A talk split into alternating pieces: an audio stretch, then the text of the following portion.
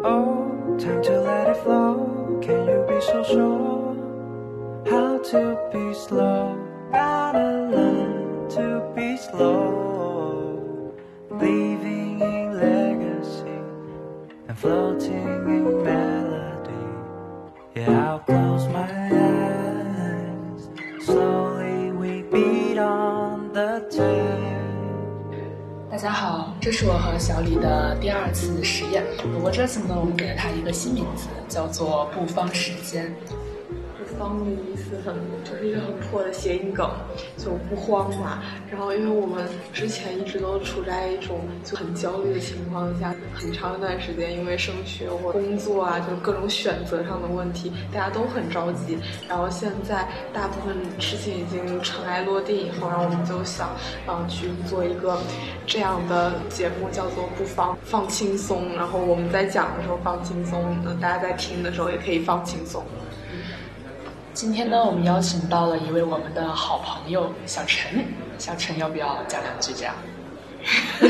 Hello，大家好，我是小陈，我希望可以在这段聊天中给大家带来一些有趣的经历啦。对，其实今天要聊一个还有点尴尬的东西。今天这个话题其实听起来很有趣，但是也不能说是有趣，它本来就是一个尴尬，因为我们要聊的就是尴尬。就是生活中可能很多时候会突然出现大家手足无措，大家有点嗯，好想变成隐形人啊这样的一种情况。然后呢，像小李他偶尔会给我分享一些这样的小故事，我们就会感觉到，我会感觉到我跟他之间尴尬的阈值其实有一点点差异的。对，就是我是属于那种就是特别小的一丁点事情，就经常让我觉得很尴尬，然后就想不行，我要跑，我要逃走那种感觉。然后就在社交的时候，就有时候也会蛮胆小的。但是屈女士她就会还蛮主动，她就尴尬阈值很很高。就是我们在做这期节目，在想说啊，我们要不要想想自己尴尬的经历？然后我们俩稍微沟通了一下，然后她就说，嗯，我好像想不到什么尴尬经历。然后我真的随便一想，就是特别多。然后小陈的话，我们觉得他可能是介于我们两个之间，这可能应该跟他的性格会有一些关系，就你会常常感觉到就是尴尬或者是怎么样。嗯，其实我也会有感觉到尴尬，但是可能就看，呃，确实是像两条里说的，一个人的性格，你对一件事情是否尴尬的接受程度，以及你如何去处理这个尴尬的瞬间，会比较影响你的感觉。就可能我还在一个稍微中间一点的阶段。所以我觉得今天既然这样，那就以小李的尴尬故事开场吧。好，那我就先分享一个近期就特别尴尬的事情啊。我们当时办完一个活动，然后所有就是会议筹办的那个人就聚在一起吃饭。然后吃饭，我当时因为一些处理工作上的事务，就是把我拍的照片导到电脑里面，我就晚到了那个吃饭的地方。我当时到的时候，发现大家已经坐的满满当当，然后没有给我留一个位子。然后我当时站在那个地方，我就把我的那个 U 盘交给师姐，然后那个师姐感觉也是反应了一下才开始邀请我说，哎，你要不要跟我们一起吃这样？然后我当时会觉得。嗯，你都没有给我留位置，然后现在这个地方已经满成这样了，然后我当时心里那种感觉就是不行，我我得赶快跑。虽然我当时很想加入进去，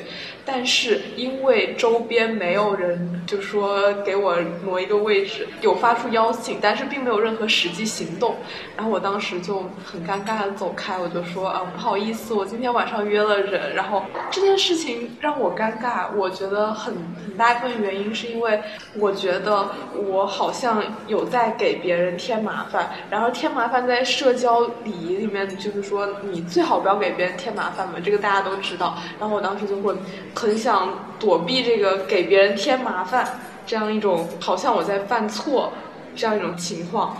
然后我回来以后。我就跟屈女士讲了这个问题，我我发现我们两个对这个事情的分析完全不一样。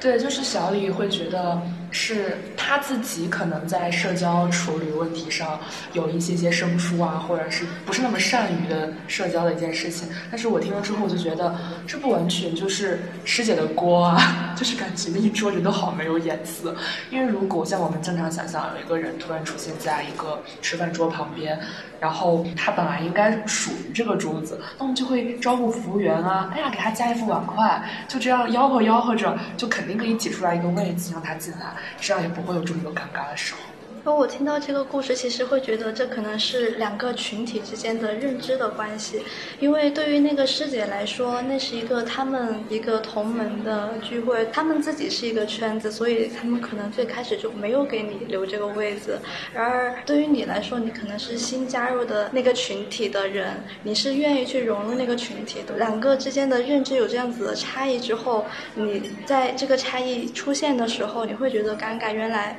有这样子的误差。存在，所以你会觉得是打扰了他们，而他们也感觉不到自己做错了什么，对因为他们还没有把你融入那个圈子。其实我我之前也有一个 类似的经历，就也是同门师兄之间嘛，就呃听了讲座之后，大家都要一起离开。但那个时候我是本科生，他们是研究生，然后就存在我要不要跟他们一起离开的这样一个问题。我觉得很尴尬，我在前面走了半，就和他们差了大概一步的距离，然后停也不是，走也不是，然后最后是那个师兄说：“师妹，你要先走了吗？”我就好像得到了那种救命稻草，说：“对，我要先走。”再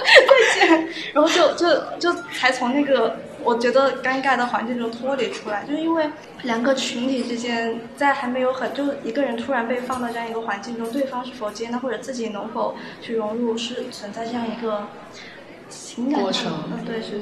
有点像是两个细胞正在碰壁，然后破壁失败，然后重新碰的这种感觉。大家互相都没有 get 到那个对方意愿，但是其实我觉得他们也没有说不希望我跟他们一起，但是潜意识里面，潜意识里面只是觉得好像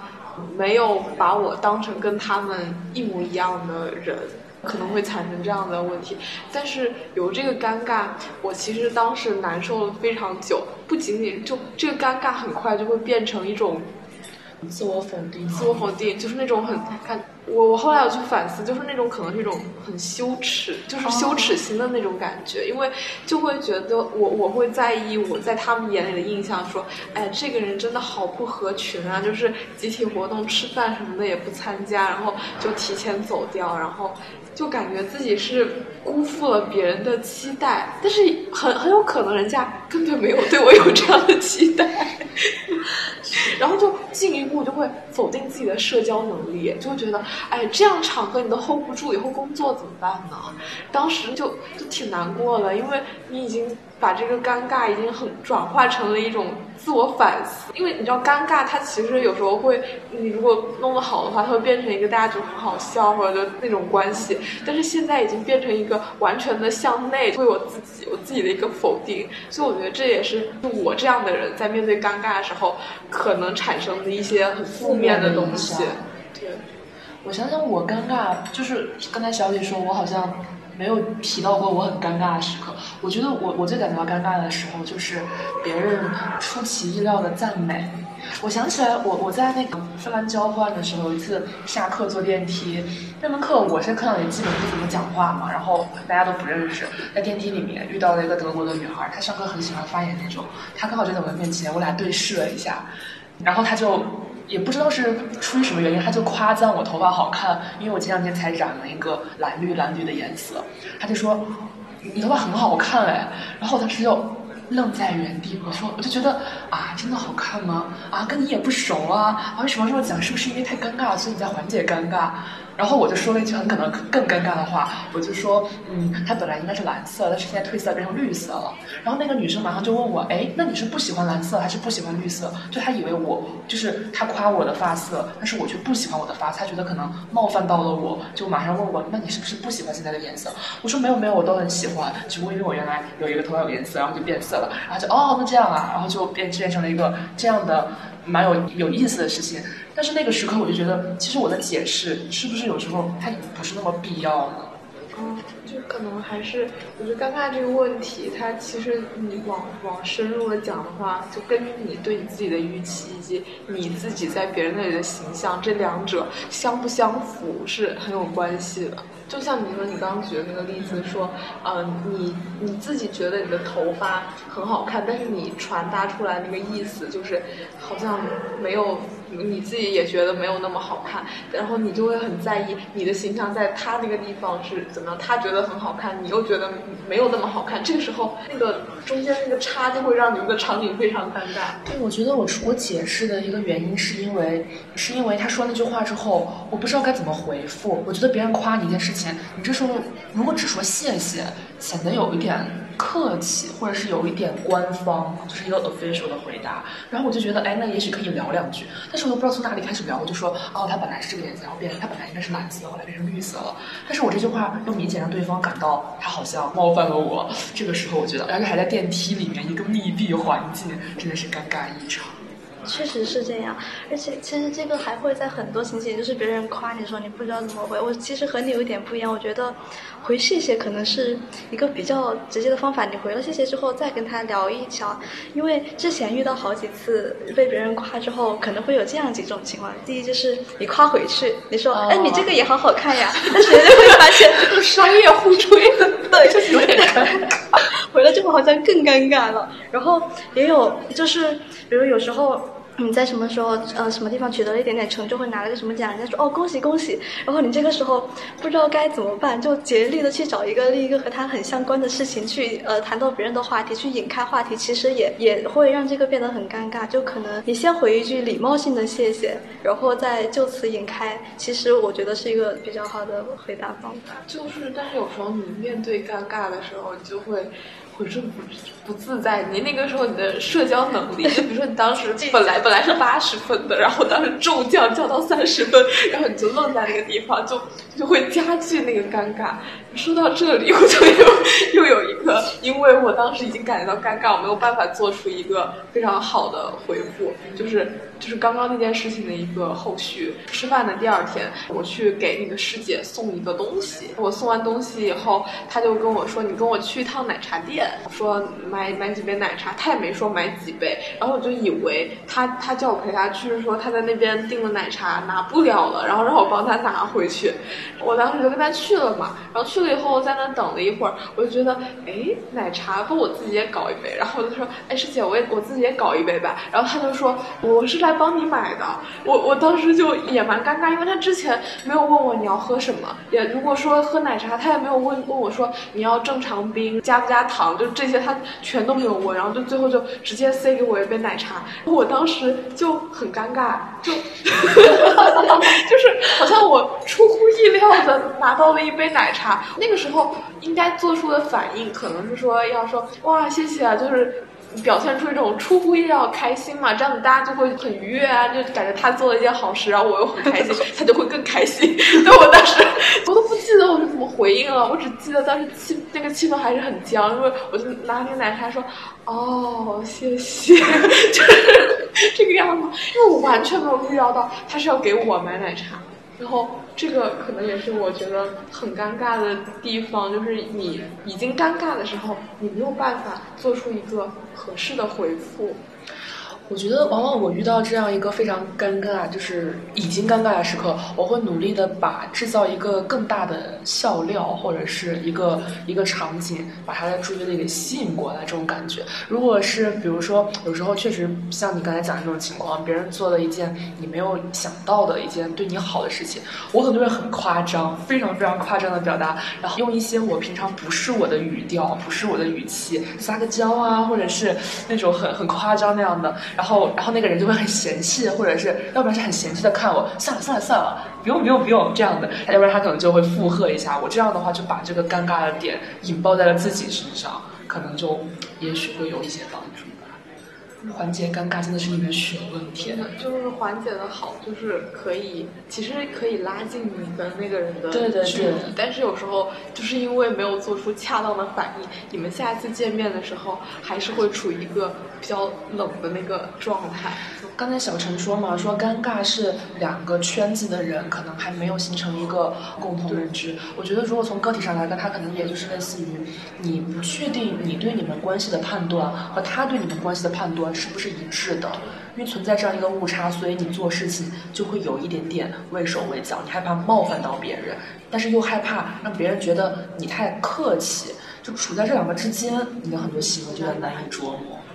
所以归根结底还是说你很在意你在别人心里的印印象是什么。然后我觉得像我这样的就是过于在意。我就刚刚就是买奶茶事件的时候，我就在想说，嗯，我会不会给那个师姐留下一个很奇怪印象？说这个人怎么回事？怎么都 get 不到我的点呢？就虽然我后来反思之后，我就觉得。他确实也没有流露出什么地方，说我可以 get 到他那个点，他都没有问我，然后就直接递给我。但是当时确实会这样想，我会不会在他心里留下一个不好的印象？然后其实我我发现我大部分的事情都是会说，大部分的尴尬发生都是首先责难自己，然后责难自己的原因都是因为自己在别人那边没有留下一个好的印象。对我，我现在总结下来，我是这样的情况。嗯，对。然后我发现虚拟是不会这样的原因呢，就是因为他比较善于去那个不让自己背锅，然后就会从多方面找一下原因。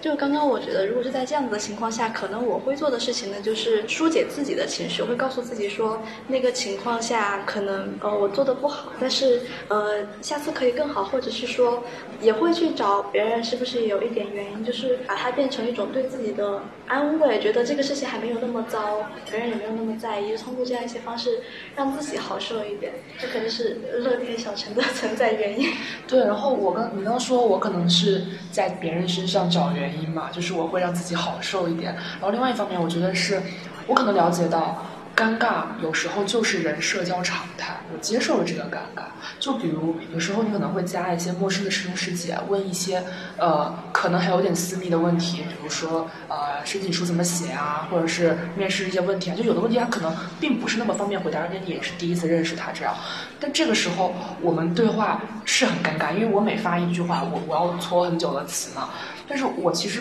不是很 care 这个事情对双方造成的影响是不是那么大，因为我感觉这样的一种陌生社交，它本来它的本质就是尴尬的，所以你只要在尴尬的这个空间里面把它做到一种做到正式就可以，不要让别人觉得你很轻浮，让别人觉得你觉得很理所应当，你把你该做的都做好，它本来就是尴尬，你就让它尴尬去吧，我可能会这么想，对。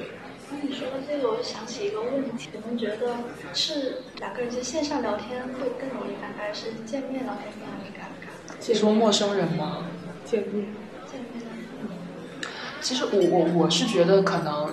线上会。尴尬一点，我觉得，因为人在讲话的时候，不仅仅是你的语气和你的语言在传达情绪，你的表情，你整个人的状态也在传达一种情绪。当这种情绪融合起来的时候，别人其实是更容易改到你的点的。但如果只是通过语言的话，但我不一样就在于，我觉得我是一个微信上表情以及语气拿捏的很好的一个人，就是我特别会发表情包啊，然后就是那样可以舒缓整个聊天的。氛围，但是如果线线下跟我聊天的话，就我跟不熟的人就会很木，就是整个人的表情也很僵硬，然后然后就是讲话的语速也很平，然后也没有什么起伏那种感觉，所以我会觉得线上可能聊天就会很舒服，但是如果陌生人线下的话就很。挺难受，因为我之前有跟一个同学，他我跟他一直在线上聊天，线上大家聊的非常好，然后见面有时候就是就只是打个招呼这样，就然后就见光死了吗？也没有说见光死吧，就是还是有事情就会很大家很坦率的会讲，但是如果没有事情，大家也不会说主动在生活里说约个见面啊啥的，就这是一种很奇怪的状态，就是当我想到有一个人和我线上联系很紧密，线下却没有联系，我内心会觉得好奇。怪，就是这个事情本身，让我觉得有点尴尬。对我，我我就是有这样一个尴尬的经历，就是，呃，和一个。同学在同一个课上，我们其实在线上互动很多，相互评论、点赞什么的，然后他就还经常用什么感叹号啊、小心心这种。然后那天课堂上，我们就是不小心被分到了一个组，大家见面之后，就我们在微信状态都是知道各自的名字，知道各自的学院、专业什么，但是到线下就像两个不认识的人，就不知道该不该去。让对方就戳破那一层窗户纸，让他知道说，哦，你是那个谁谁谁，我是那个谁谁谁，我们都互相知道，但是我们互相不点破。然后那个时候站在同一个组是非常尴尬的。哎，我想起来上次遇到这个情况之后，我跟咱们学院的教务秘书嘛，然后他一直跟我有那个工作上的关系，我们已经在一个群里面工作很久了，联系很久了，他也帮了我很多忙，我也问他很多事情，但是我俩线下没有见过面。有一次我找他去转学分，然后就见了面，见到他之后我就说。老师，我是那个谁谁谁，然后我是那个那个群，那个叫护卫队的群里面那个谁谁谁。他说啊，我知道你是那个谁谁谁。然后就突然一下，他这个反应其实把我们两个线下线上关系就拉下来了，拉到了现实。他就说啊，我知道你是那个谁谁谁，我就说那个谁谁谁怎么怎么怎么，就是他就记起了一些关于那个群啊有意思的事情啊怎么样的，然后马上把我就带到了一个打通的一个情境之中。我觉得这个其实还蛮重要的，不然这种尴尬是不是会持续，而且会积攒？我觉得我跟那个同学再也不。可能在线下成为好朋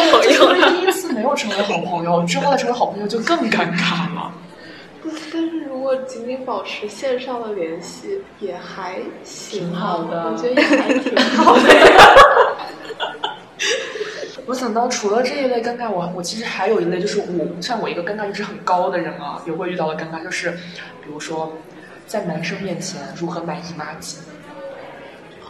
尤其那个男生跟你还没有那么那么熟的时候，就是我的天哪，我经历过，是就是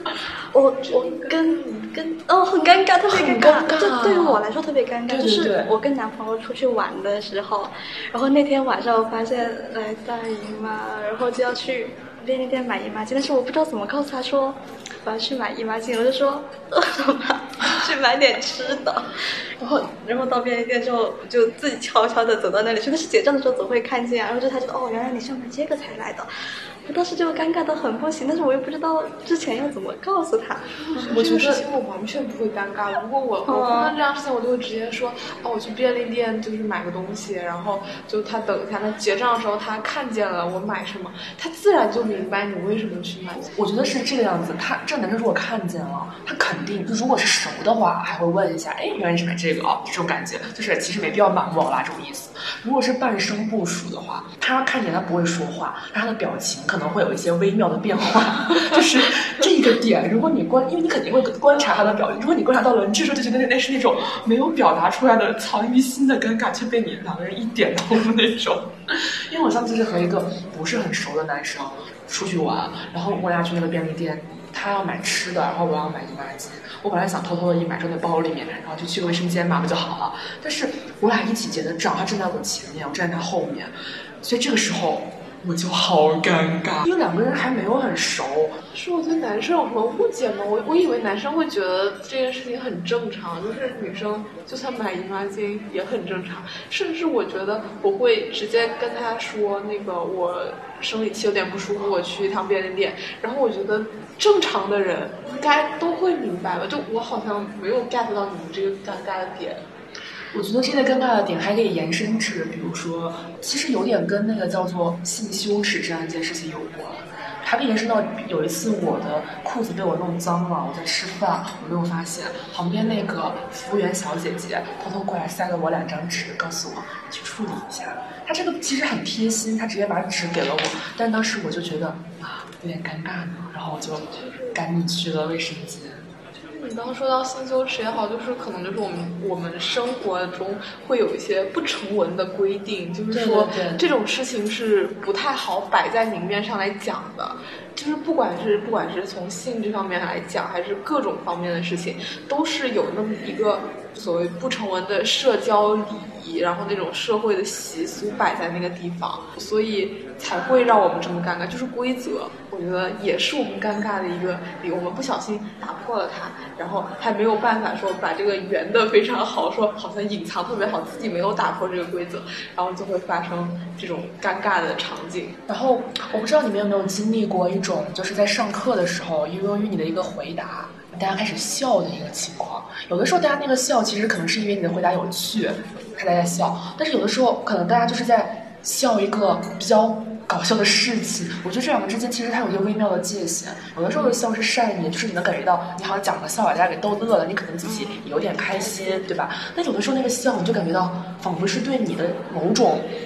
不理解或者怎么样，不知道你们有没有感觉到？甚至有一点嘲笑的。是是是，这种界限，我觉得有时候它也非常的微妙。但是那个时候，我觉得那个尴尬是来自于，就是你好像突然被曝光到了一个，被注视了，大家对所有的目光都注视向你。然后今天上课的时候，我觉得有一个稍微有点尴尬，但是我也不知道是我们尴尬还是老师尴尬。上课的时候，老师一来嘛，他就说：“我上节课讲了什么？你们还记得吗？有没有人复述一下？”但是那是一个很大的教室，就可能坐了一两百人。然后在这种情况下，没有人愿意做那个第一个发出声音来。打破这个成绩的人，而且坐在后面的人肯定就觉得我坐那么后面说话也听不到，坐在前面的人就觉得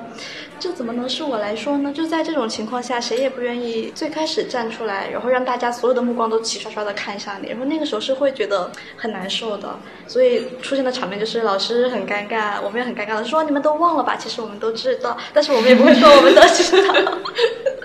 这个对这种被注视，他可能就跟。第一个人的这样一个设定有关，因为可能第一个人大家会觉得啊特别积极，但有时候又会显得啊那是不是特别想拿一个高的学分期啊？是不是想跟老师套关系啊？或者有人会觉得那是不是准备的很充分呢？呃，可以有一个很好的回答呢？就是一旦你对这个人有了一些期待，有了一些设定，那么被注视的这个人就会预料到他未来可能遭受了这样一个框架，他就不愿意钻进这个框架了。依然还是太太会在乎别人怎么看他，就是哎，这人是不是在装逼啊？然后就是这种这种场景，就一旦让别人以为你有这样的企图，就算你没有，然后你就会感觉非常不好。然后这个时候，很多时候没有人打破尴尬，也是因为一种，就是大家都默然于胸的那种那种那种感觉，也也挺不好。由于担心尴尬或者害怕尴尬这件事情，有时候可能会延伸，延伸，延伸之后，可能就会有人会表达我可能有社恐。大家这个社恐其实不是。什么呃医学意义上的那种社恐，他就是对于尴尬的事情难以处理，或者是尴尬的阈值超级低。我感觉尴尬它是社恐的一类，或者是说尴尬有可能成为社恐的原因，就因为他太怕跟人打交道的时候，他不小心打破种规则，没有办法挽回，然后你会尴尬，或者说太在意在别人心里的那个形象，然后打破那个形象，然后会尴尬。就很多人很难去把握这两个东西。然后他就会产生一种社恐，不愿意跟别人打交道的那种情况，就是避免产生避免产生避免产生所有情况，去去不不去社交，那 OK 没有尴尬。但是更我觉得更有趣的一点是，很多人会在票圈发作为一个社恐，我怎么怎么怎么怎么样，有点像是你先为自己贴上一个社恐的标签。让别人去理解你的行为，就理解到如果产生了一些不恰适的行为，或者你贴一个社恐的标签，会让别人跟你相处的时候感觉会更关照你一些，或者是会更注意界限和分寸一些。这样，他也通过这样一种方式来给自己制造一个舒适圈，对吧？这个舒适圈尽量的扩大。但是。这样子难道在社交的时候不会给对方带来很大的压力吗？就是说，嗯，你要是不小心冒犯到他，或者是怎么样，这样子就是一个很健康的交往一种交往方式啊。你有没有感觉很多社恐其实并不是社恐，反而他们会在很多场景下挺活跃的。对他们会更活跃一些，他们会更加就是熟络。其实社恐是说不定也是他们做出的一种努力，就是给就是给自己。好像给自己找一个退路那种感觉，也是一种鼓励啊！我觉得就，尤其是我感觉，当社恐这个东西和很多现代社会的一些职业导向它产生冲突的时候，就会很有趣。比如说，作为营销的人啊，作为做市场的人，他们需要的技能其实就是在不尴尬的情况下和别人建立一些联系，而且很多是主动的，就是你是超级主动的那个人。那这个时候。其实就和社恐这种倾向完全背道而驰。所以有时候我会想，是不是你为自己立一个社恐的标签，有点像是对那些呃什么成为世界上最好的推销人员啊，呃什么最好的一种什么营销策略啊，有点像是你那些成功学的一种逃离，就是你不想和这样的一种快餐的成功学扯上关系。我我觉得也不是，怕尴尬的人，社恐的人。他们骨子里还是会有一点自卑的，就是人自自己的评价嘛，自尊度是不一样的。就是可能很主动的那些人，他们就对自己觉得很自信，觉得我跟你聊天，然后我们是互利互利互信啊，就是我我跟你聊天，你也开心啊，就不会再打扰到你啊。但是如果是一个社恐或者是一个很怕尴尬的人的话，他们其实心里的。最开始那个预期是说，哦，我我跟你聊天，我会不会打扰到你啊？我这样做是不是不太好啊？就是其实他们没有想说，没有把自己看的跟你的价值观不同，他也没有说在拒绝成功学的那一套，他只是对自己不够自信，他把自己位置放的会稍微低那么一些。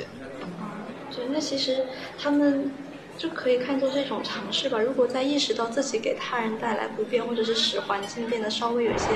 什么空气沉积之后，他们会很快自我检讨，并且可能会什么停止呀，或者让自己默默的退出那种环境。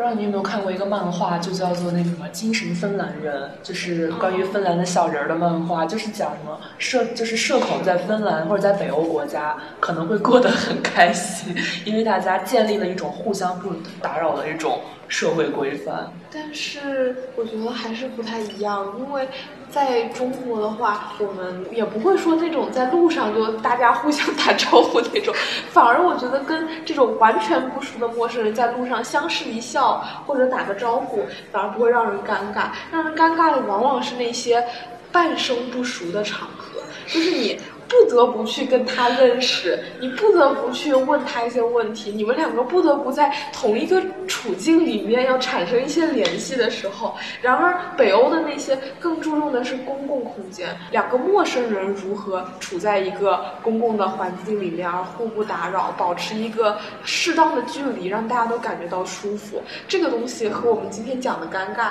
还。不是特别一致，因为尴尬它发生是你们已经产生了联系，然而你说的那种北欧的那种生活方式是，他直接跟你拒绝，我们还是先不要产生联系。我觉得芬兰人也好，或者是北欧那边人也好，他们疯起来的时候是真的很疯啊，就是，然后就是。我们今天聊这个东西，其实还是可以讨论一个，就是为什么大家会有这个尴尬的阈值的一个差差异吗？对，我们刚好有聊到说，因为就屈女士她比较会甩锅，然后我可能会反过来去想自己。那除了这个东西，还有什么东西是导致我们不一这么不一样的呢？我觉得还有点可能在于，由于你。自己的自我自信程度，然后所引发的你对别人看法的在意程度。因为如果你的自信程度比较高的话，可能你对别人的看法不会那么那么在意，你会削弱他们对你的一些价值的评断。但如果你的自信程度是比较低的话，其实他们的一点点的评论都会很影响你的一个心态的起伏，所以你就更愿意，刚像你刚才说的，在他们面前建立一个。比较良好的心态，也会也会更容易去检讨。我觉得跟内在的一个是自我认同感关系也蛮大的。嗯，这个是很根本的一点。刚刚就还感觉到有一点不同，就是在处理方式上的不同，就是如何去应对尴尬发生的那一刻。像曲女士说，她可能会想，嗯，什么夸张的语气啊、表情啊，或者是其他的一些东西来解决这个问题。但是很多人在面临这个场景的时候，可能会先愣几秒，愣了之后就会意识到自己再怎么去挽救。也无法挽回愣的那几秒了。这个事情可能就是，可能就是你在呃遭遇了更多这样的情况下之后，你能够积累下来一些经验。经验吗？就是这是可学习。对，是可学习的。这种外在的东西是可以稍微有一些改变的。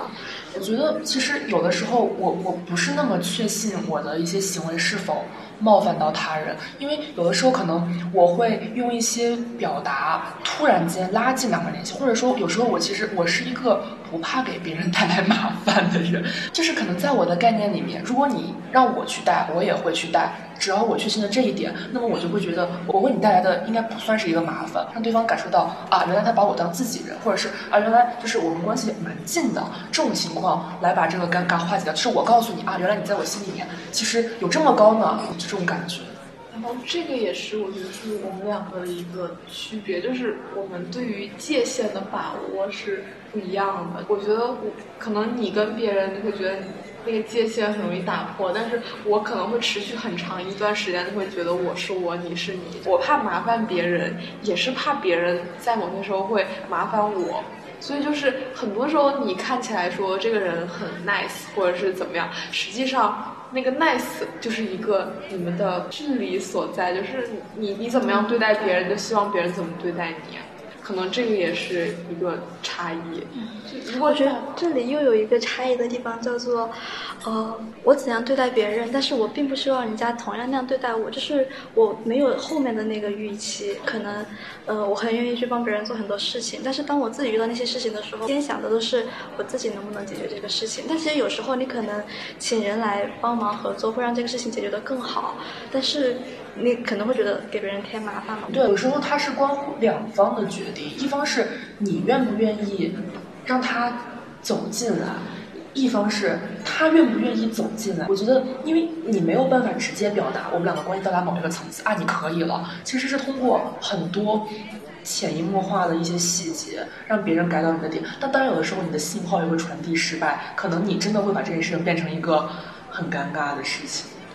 会还有种种不确定，然后让你更不确定你要不要去发出这样的信号。就因为尴尬，很多时候就是因为半生不熟嘛。就你跟那个人，你不确定他怎么想，然后你你自己也不太好意思说啊，我就直接把自己的意愿表达给你。我有时候的做法可能是，就是我会主动的敞开心扉，跟他讲一些我自己的事情。就是前段时间暑假时候去美国，我跟一个女孩就成为了舍友嘛。之前我俩就是我们在一起活动有三年了，但是没有特别熟。但是成为舍友之后呢，我们就聊天嘛，就我我其实会主动讲一些我自己的故事，她也会自然跟我聊天，就讲一下她自己的故事。就通过这样的方式，她就她就。我们两个被带到一个很熟的地方，然后有一天聊天，他就跟我讲，哎呀，人就是咱俩以前没有这么熟啊，那怎么突然一下就好熟啊？当你敞开心扉那一刹那，可能在当代每个人其实都还是内心蛮孤独的。当你发现有一个人跟你讲一个很真切的话，或者是一个秘密的时候，你就会觉得啊，原来他是愿意让我走进去，那我就去看看他怎么样吧。其实是给别人一个机会走进你。我感觉今天这个谈话就是最后，怎么感觉就是曲女士教你做人？我觉得我真的学到了。我我在一般聊天的时候，我就是很多时候会做一个倾听者那种东西。然后我缓解尴尬还有一个我常常用的一个方法就是不断的提问。因为如果你不问我，很难说把自己东西分享给你。但是我当时跟你在一起，如果我感觉到紧张或者是不适，我就会回想你之前我看过你的朋友圈呀，或者是我了解到你的以往信息也好，我快速过一遍这些信息，我想想哪些东西是我可以发问的。比如说我看见你在朋友圈里面发过，就你去哪里玩，然后就说，哎，你上个月是不是去哪里哪里玩？然后如果是一个你知道，对，其实我是知道，就我非要问一下，然后他有可能一个还还算。是会会聊天或者是爱跟别人聊天的人，他就会展开讲讲，然后一旦展开讲讲，这个谈话就可以继续下去。但是这种情况也有失败的吧？就比如说。可能跟我一样不太会讲自己生活，会不太会分享自己经历的人。去哪里玩了？去玩玩。是的，你去你去你是不是去上海了？是的。那你去干嘛了？哦，我去开了个会。他开的什么会？我 就连环发问，真的聊天就没有办法聊下去，就像我好像做一个采访，然 后那个人还很不愿意接受，这个情况就会很尴尬。我觉得如果我要跟一个人就是打破尴尬，然后熟络起来的话，真的很看那个人是一个什。什么样的人？就其实大多数情况，可能你你会跟那些本来尴尬阈值就很高的人成为很好的朋友。比如说我，就是，我我我可以发问，我一发问他就会讲，我们就可以一直这样讲下去。对对对对对。哦，我我也教你们一个方法，就是不断的发问，也有可能会失败哈。我又想到一个问题，就是你们可不可以感知到别人的尴尬？你觉得你是很擅长这一点的人？我觉得我能感知到，但是我会假装，就我会假装不知道，然后我会让他感到舒适。其实，其实这个问题就是，我因为我我有感觉到尴尬，其实会给人际交往带带来一些负面的影响。我们之前也讲过嘛，就是很多那种场景让你们的距离一下子又拉远了。但是如果说你是一个容易。共情容易感觉到别人处在一个尴尬的时候，一旦这个时候你伸出了援手，你稍微做一点什么事情，你们两个的关系好像都会变得不一样，更上一层，更上一层。对，哎，小李教你学做人，要主动的去帮别人打破尴尬，这样子你们就可以变得关系会更进一步，是这样。学会。哇，今天应该出一个小 tip，就是出一个那种。如何缓解尴尬三部曲？我们对症下药。OK，大概今天就聊到这里。就是其实，嗯，尴尬的时候确实真的是很辛苦。我还有两个可以分享的尴尬事例，但是其实跟之前的那种也不差。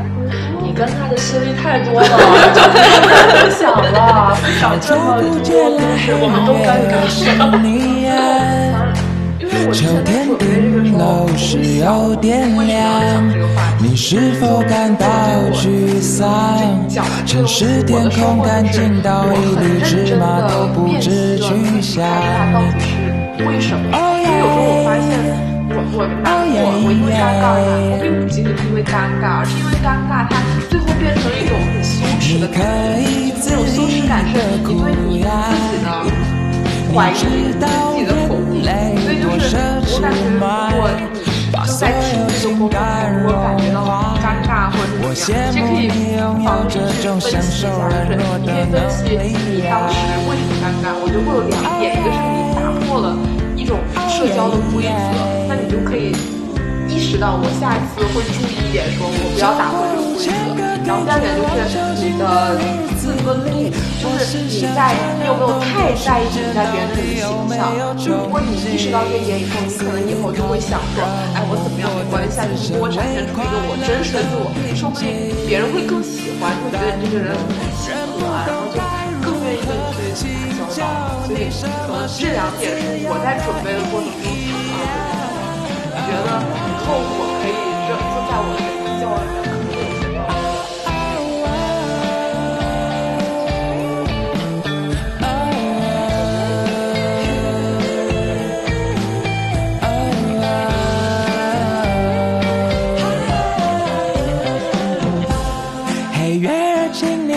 任性发光吧，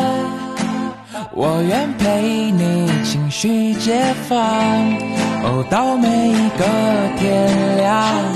一次又一次划开自身感官历场的窗台。耶耶耶。耶